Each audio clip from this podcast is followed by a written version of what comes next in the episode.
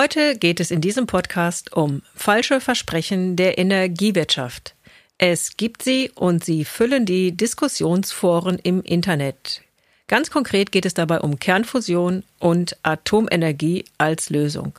Bei mir zu Gast ist als Allround-Experte wieder Professor Dr. Harry Lehmann. Er wurde schon mehrfach vorgestellt in all seinen Kompetenzen und äh, ist einfach eine Allzweckwaffe. Zukunft jetzt. Klimaimpulse für den Alltag. Mit Cordula Weimann. Ja, Harry, starten wir mal direkt. So für mich als Unwissende. Fangen wir mit Kernfusion an. Was ist das überhaupt? Ja, das ist das, was in der Sonne abläuft.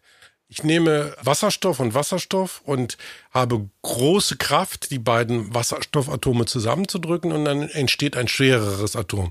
Und bei diesem schwereren Atom, also Fusion ist ja das Zusammenführen, entsteht, also da, da entsteht dann Energie, wird dann frei.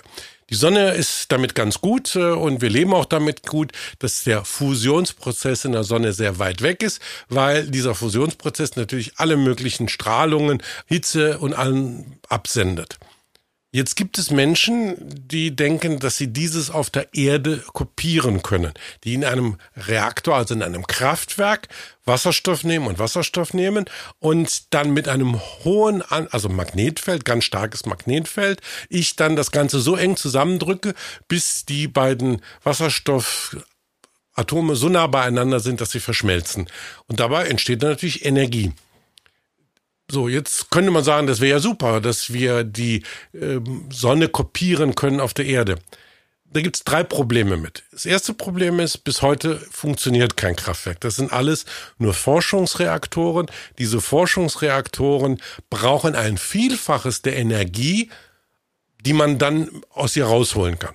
Fünfmal, sechsmal mehr Energie muss ich reinstecken, um einen Anteil Energie rauszuholen. Also ich halte mal fest, es gibt noch kein Kraftwerk, mit in, in dem das angewendet wird, sondern es ist noch rein in der Erforschungsphase. Das ist richtig. Mhm. Okay. Dann haben wir Aber ein auch in, zweites der, Problem. auch in der Erforschungsphase zeigt sich jetzt schon, dass mehr Energie eingesetzt werden muss, als die, die hinterher rauskommt. man also, theoretisch ist es möglich, zu einem Kraftwerk zu kommen, wo ich dann mehr Energie heraushole, als ich reinstecke.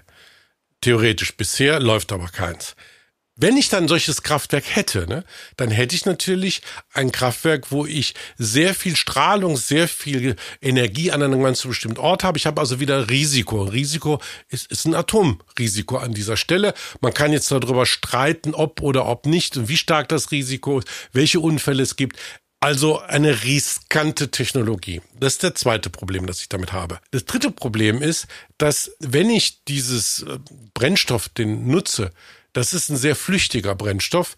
Also, Also der, Wasserstoff ist ein der flüchtiger. Wasserstoff ist flüchtig und dann habe ich einen Wasserstoff, der halt radioaktiv ist und dieser radioaktive Wasserstoff kann nach außen gehen und sich zu, zu Wasser verwandeln und dann habe ich radioaktives Wasser, was in der Natur sich verbreitet.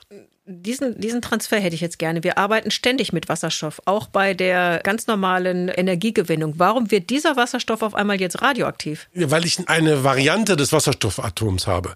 Eine radioaktive Variante des Wasserstoffatoms habe. Es gibt ja nicht radioaktiven und radioaktiven Wasserstoff. Und in der Chemie wird nicht radioaktiver Wasserstoff benutzt oder hier in unserer Natur um uns herum.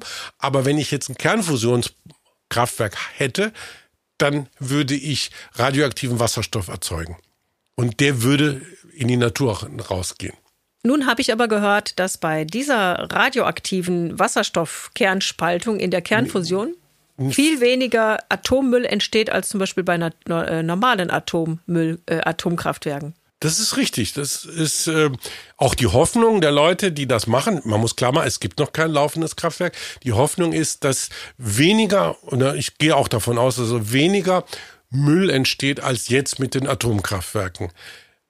Ich würde aber noch, selbst wenn es funktioniert, noch mal auf etwas darauf hinweisen. Wir haben ein Klimaproblem.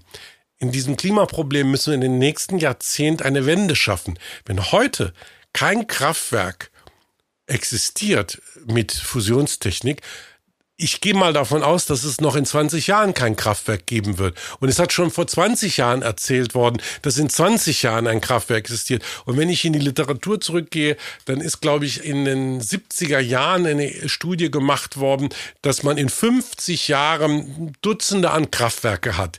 So, ich sehe nirgendwo auf der Welt eins und für die Lösung des Klimaproblems ist das kein Ansatz. Also Harry, auch unter dem Aspekt, in die nächsten 20, 30 oder 40 Jahre zu schauen, macht es aus deiner Sicht keinen Sinn, hier weiter zu forschen, um eventuell dann halt zur Energiegewinnung beizutragen.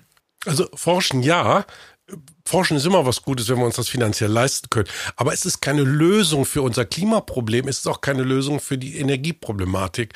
Und äh, wenn wir jetzt in den nächsten 20 Jahren die erneuerbaren Energien weltweit so aufbauen, wie es geplant und gedacht ist, haben wir genug Energie, um alle Dunkelflauten abzudecken, um jeden irgendwo, wo auch immer, ähm, mit genügend Energie auszustatten, selbst in der Antarktis. Also wir brauchen gar keine Kernfusion, um die Energiewende schnellstmöglich hinzukriegen. Wir brauchen nur das umsetzen, was wir haben. Ja, das ist richtig. Okay. Das äh, beantwortet jetzt schon fast die zweite Frage mit der Atomenergie als Lösung, aber noch haben wir Atomkraftwerke und es gibt viele Leute, die sagen, wir müssen sie beibehalten. Was ist denn da dein Standpunkt? Also, erstens mal, wie schon eben erwähnt, erzeugt Atomenergie fürchterlich viel Müll, den wir ähm, über Jahrmillionen dann auch wirklich weglagern müssen. Wir reden davon, 2000 und mehr Generationen ähm, den Müll bewachen zu müssen. Das heißt, jeden Tag, wo wir früher aus der Atomenergie aussteigen, jeden Tag, wo wir mit weniger Müll produzieren, jeden Tag ähm, ist dann für unsere Enkel und äh, ich weiß nicht, wie viel Uhr es sich machen muss bei, zwei, bei, bei 2200 äh, Enkelgenerationen. Das ist einer der wesentlichen Probleme der Atomenergie. Der zweite Problem ist, es ist ja nicht treibhausgasneutral. Wenn ich die Gesamtbilanz von Atomenergie nehme, dann brauche ich so viel Materialien, um es zu produzieren, es zu fahren, ähm, dass ich gar nicht treibhausgasneutral bin. Und wenn ich dann noch die Lager also sozusagen die Lager für die nächsten tausend Jahre mit einer mit Energie versorgen muss, damit da nichts passiert, komme ich auch nicht auf eine Treibhausgasneutralität heraus. Das, das ist ein ganz interessanter Aspekt, denn für mich war bisher Atomenergie durchaus treibhausgasneutral, aber das ist sie gar nicht. Der Betrieb selbst ja, aber die Vorgeschichte und die Nachgeschichte nicht. Und das muss man sich klar machen. Ne? Ja, und neben dieser äh, dem Risiko des Endlagers birgt ja auch, äh, ich brauche da nur an Fukushima oder Tschernobyl denken, birgt ja Atomenergie auch so ein sehr hohes Risiko. Oder hat sich das geändert? Das ist nicht weggegangen, das Risiko. Fukushima ist eines der größten Katastrophen der Welt. Die kriegen das nicht in den Griff mit dem Müll, der dort entsteht, mit dem verstrahlten Wasser. Sie stapeln Wassertonnen auf nächste Wassertonne und jetzt wollen die Japaner hingehen und das Ganze verdünnen und ins Meer hineinwerfen. Da aber diese Stoffe ja Giftstoffe sind, die ja Tausende leben, werden die irgendwo wieder hochkommen. In Florida oder in äh, einer anderen Ecke der Welt oder wo auch immer.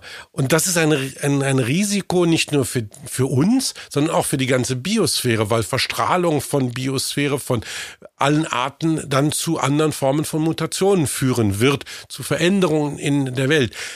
Die Japaner, ich kenne ja einige der Kollegen in Japan, sind nicht überzeugbar, dass sie das, was sie da getan haben, ihren Kindes- oder Kindeskindern nicht antun können. Das ist wirklich eine Katastrophe. Und die ist nicht, bei Tschernobyl konnte man sagen, okay, Russland und haben sie alles nicht im Griff gehabt. Aber Japan ist ein Hochtechnikland. Und wenn ein Hochtechnikland das nicht in den Griff kriegt, bei gut ausgebildeten Leuten, dann wissen wir doch, was passiert, wenn von mir aus wir heute Atomenergie in irgendeinem Entwicklungsland installieren. Ja, das war nochmal äh, ganz wichtig, auch gerade was jetzt Japan damit machen will. Das heißt also ein absolutes Raus aus der Atomenergie. Wir brauchen sie nicht, um Energie Sicherheit herzustellen. Wir schaffen es mit den Methoden, die wir im letzten Podcast vorgestellt haben.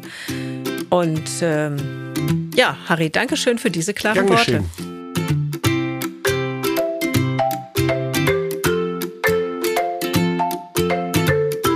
Zukunft jetzt ist eine Gemeinschaftsproduktion der Omas for Future und der Employees for Future in Zusammenarbeit mit Projector.